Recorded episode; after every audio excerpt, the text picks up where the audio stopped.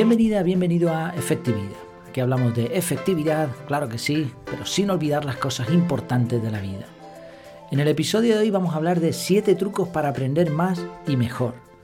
Decía el bueno de B.B. King, lo maravilloso de aprender algo es que nadie puede arrebatárnoslo. Y creo que tiene toda la razón esta frase. Una de las pocas que probablemente no hace falta explicarla más. Y es que aprender es recibir una nómina segura, constante, todos los meses o incluso todas las semanas o días.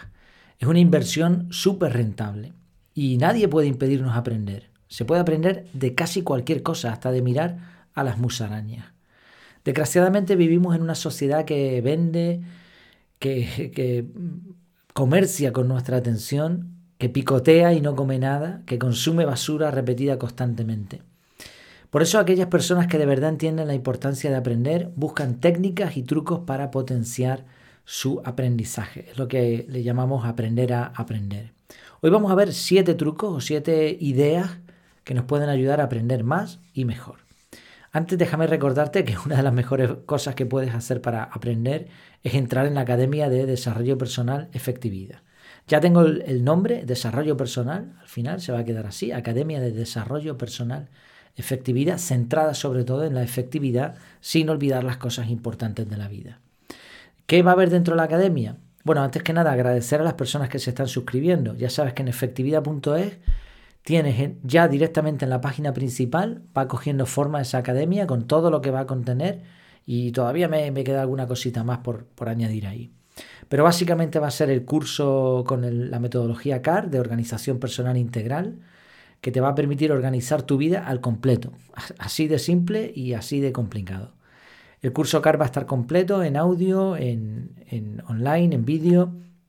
Aparte de eso va a haber un montón de cursos más con temáticas muy interesantes. Va a haber un grupo privado, un podcast privado, va a haber eh, mentorías, descuentos en formaciones. Hay un montón de cosas integradas dentro de la academia, así que échale un vistazo a ver qué te parece.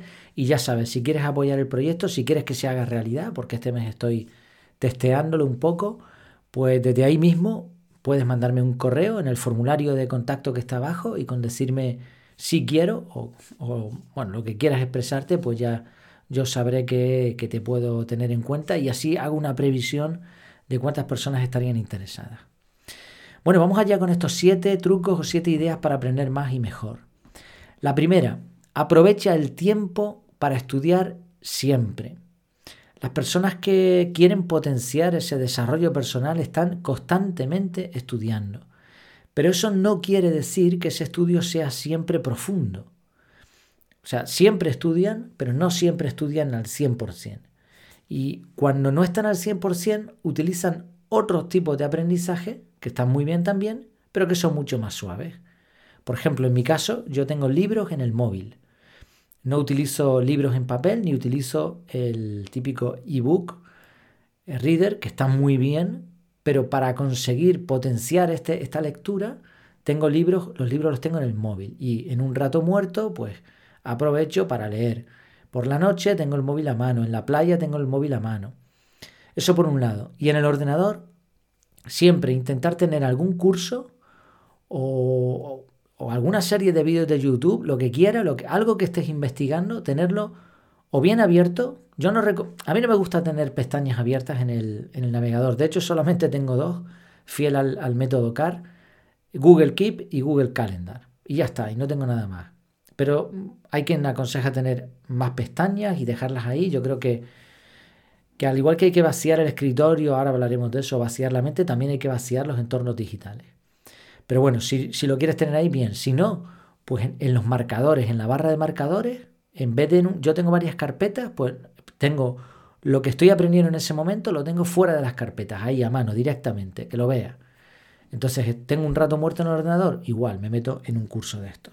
O sea, aprovechar tiempos, eh, entre tiempos de actividades para aprender de forma un poquito más suave. El segundo, la segunda idea, el segundo punto, cuidar el entorno de aprendizaje. Esto hemos hablado en el podcast ya hace tiempo de un montón de ideas, de trucos, de, de cachivaches que nos pueden ayudar a tener un entorno de aprendizaje que sea efectivo. Cuidar la ventilación, eh, los olores, bueno, la silla, la mesa, tener una buena pantalla del ordenador, quitar las notificaciones, esconder el móvil. El móvil, mira, el otro día me estaba dando cuenta, y, esto es así, hay investigaciones al respecto, ¿eh? no solo una, una observación mía. Me daba cuenta de que estaba viendo una serie con la familia y tenía el móvil a la vista y la tentación, solamente tenerlo a la vista te da una tentación tremenda de revisar a ver si te ha entrado algo. En ese momento yo estaba esperando además una respuesta, pero no, mm, aunque la estaba esperando podía, eh, podía ver la serie con la familia y después comprobar. Pero como tenía el móvil ahí, la tentación era de, agarrarlo. Y claro, no quería porque estaba con la familia al fin y al cabo. Entonces, el móvil ya no lo que dicen algunos de quitar notificaciones o darle la vuelta. No, fuera de tu vista. No lo veas y la productividad va a subir un montón más. Y luego otro truco interesante, dentro de lo que es, estamos en el punto 2, el entorno de aprendizaje, 5 minutos o incluso menos es suficiente, 5 minutos de reflexión en silencio antes de empezar. Es como una preparación, como de una pausa, ¿no? De decir, bueno, estaba haciendo esto, ahora me siento, respiro, y ahora me voy a poner a estudiar, pero quiero ordenar mi cabeza que se, que se baje, bajar el volumen de ese ruido mental y ponerme a estudiar a tope. Tercera idea, prepara los materiales necesarios, facilita el acceso, ten a mano los libros, eh, las carpetas, los archivos que necesites para el estudio que tienes pensado. Por un lado eso, y por otro lado, limita el acceso a lo innecesario. Y esto no solo es en el momento de estudiar, sino en general. Mi recomendación es que no aceptes muchos feeds, podcasts, mm, todo tipo de, de suscripciones que de alguna manera te van a avisar cuando hay algo nuevo. Está bien tenerlas, yo tengo algunas, pero limítalas al máximo. Solo lo que de verdad creas que sea útil. Conozco gente que tiene, está suscrita a cientos de podcasts a, un montón de blogs, a innumerables newsletters.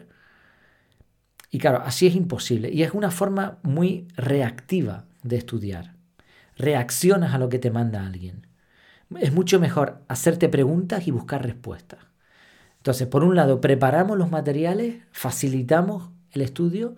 Por otro lado, impedimos todo el ruido que venga de fuera. Cuarta idea. Esto es una reflexión, es una forma de pensar. Pregúntate si lo que estás estudiando te cuesta. Yo no creo en eso de que no debemos esforzarnos, que las cosas no tienen que ser divertidas. No, mm, no es siempre así. De hecho, si no cuesta, no suele haber aprendizaje. Esto lo se ha estudiado muchas veces y, y, por ejemplo, hay un libro de Mihaly Csikszentmihalyi, libro Fluir, Flow, en donde explica ese punto medio entre la dificultad y lo muy fácil. Tiene que estar entre medias. Si no cuesta algo, un mínimo, es difícil que progresemos y que fluyamos, ¿no? que seamos felices en eso. De hecho, somos felices sobre todo cuando ya hemos pasado cierta barrera de dificultad. Eso de la bola de nieve que va cayendo por la, montaña sin dificultad está bien, pero muchas veces omitimos la otra parte y es esa misma, persona empujando eh, la bola de nieve que se va haciendo cada vez más grande también, pero cuando va cuesta arriba. Ahí tienes que empujar a tope y ya cuando llegas arriba entonces la dejas caer. Quinto punto. Ten amigos a los que les guste aprender. Esto no es en sí un entorno, pero en cierto modo sí que lo es, porque al final nuestros amigos, el tiempo que pasamos con ellos, eh, nos van a facilitar o nos van a perjudicar en nuestro aprendizaje. Sobre todo porque ya sabemos que una de las mejores técnicas de aprendizaje es explicar a otra persona lo que has aprendido. Pero si tus amigos no tienen ningún interés en lo que tú estás aprendiendo, en general a, aprender, mm, te vas a encontrar con burlas, te vas a encontrar con desinterés, te vas a encontrar con envidia y no te vas a sentir cómodo, no te vas a sentir cómoda para explicar lo que has aprendido. A su vez, ellos tampoco te van a aportar nada nuevo. Entonces, debes estar en un entorno de personas que les guste aprender. Y ahora tú compartes algo, ya estás aprendiendo tú mismo y enseñando. Y ahora los otros también hacen lo mismo contigo. Por eso la gran ventaja de estar en algún mastermind con personas que tengan intereses similares a los tuyos, por lo menos en algunos campos. Sexto punto, cuida el tiempo, acaricia los tiempos. Esto hemos hablado también en el podcast en más de una ocasión. Yo soy fiel fan de la planificación y de cuidar los tiempos, de, pensar cuándo va bien esto, en qué momento, qué duración, qué repetición, qué intervalos, etc. Entonces a la hora de estudiar es mejor elegir horarios en los que uno esté fresco, en los que uno esté bien, que el cerebro esté pues preparado. Si se puede, mira, yo ahora mismo estoy grabando este podcast porque este mes está siendo muy intenso en muchos sentidos, pues estoy grabando por la noche, no me queda más remedio porque tengo un compromiso este mes. Si no, yo grabaría por la mañana a primera hora. Es cuando el cerebro está mejor, por lógica. No según te levantas, sino pasado un... Después de, de ciertas actividades que te activan, ¿no? Limita el tiempo. No es cuestión de estar estudiando ocho horas al día. Eso cansa más que trabajar. Eh, hay que ciclar el estudio. Tienes que permitir a tu cerebro que descanse y que reordene lo que ha aprendido. Por eso es bueno poner un tiempo límite. Quizá esto es completamente subjetivo, es mi experiencia, pero yo creo que en cuestión de estudio, un ciclo completo de Pomodoro, con sus descansos incluidos, eh, puede ser el límite diario. Estamos hablando de dos horas y 15 minutos aproximadamente, de estudio profundo. Después, como decíamos, puedes seguir aprendiendo. La cuestión es que tienes que establecer estos tiempos, no, no puede ser algo casual. Y por último, la séptima idea, usa técnicas comprobadas de estudio. Y esto me sigo encontrando con profesores incluso que utilizan y están convencidos de la utilidad de ciertas técnicas que están desfasadísimas y que la ciencia ha comprobado que no funcionan. Que, sí, o sea, funcionan algo, pero nada en comparación con otras técnicas avanzadas. Bueno, no, tampoco son avanzadas. Realmente se conocen desde hace muchos años, pero no se han puesto en, práctica, ¿no? no se han aplicado demasiado. Hablo, por ejemplo, de la memorización espaciada, de la evocación, de los mapas mentales, de las tarjetas flash, de la visualización, de las reglas mnemotécnicas y de la práctica deliberada, por poner unos cuantos ejemplos. Huye de tonterías tipo copiar, resumir o subrayar sin más. Copiar es copiar. Resumir es resumir y subrayar es subrayar. Y tienen su sentido dependiendo de para lo que vayas a, a utilizar ese resumen, esa copia o ese subrayado. Pero eso por sí solo no es aprender. Eso no es un aprendizaje efectivo, ni muchísimo menos. Entonces hay gente que se ha acostumbrado a copiar o a resumir o a subrayar y se piensa que con eso ya ha aprendido y nada más lejos de la realidad. Resumo los siete trucos. Aprovecha el tiempo para estudios suave, cuida el entorno de aprendizaje, prepara los materiales necesarios y limita el acceso a lo innecesario. Pregúntate si te cuesta, si no, no es aprendizaje. Ten amigos a los que les guste aprender, cuida los tiempos y usa técnicas de aprendizaje de estudio comprobadas. ¿Cuáles son tus trucos para estudiar, aparte de estos que, hemos hablado aquí en el episodio de hoy? ¿Tienes alguno más? ¿Hay alguno de estos que tú veas que no, que no te interesa, que crees que estoy equivocado? Bueno, pues efectividad.es barra contactar, ahí me escribes lo que, lo que veas bien y estoy a tu disposición.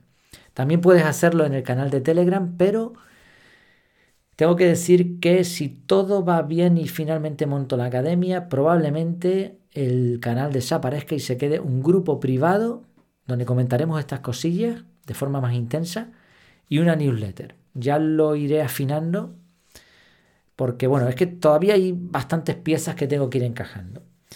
Una, por cierto, que me han preguntado y quería aprovechar para comentar. Bueno, no, no la voy a comentar, la voy a comentar en el siguiente episodio. Tiene que ver con las clases de Zoom. Bueno, eh, muchas gracias por tu tiempo, por tu atención. Espero que te haya sido útil este contenido y hasta la próxima.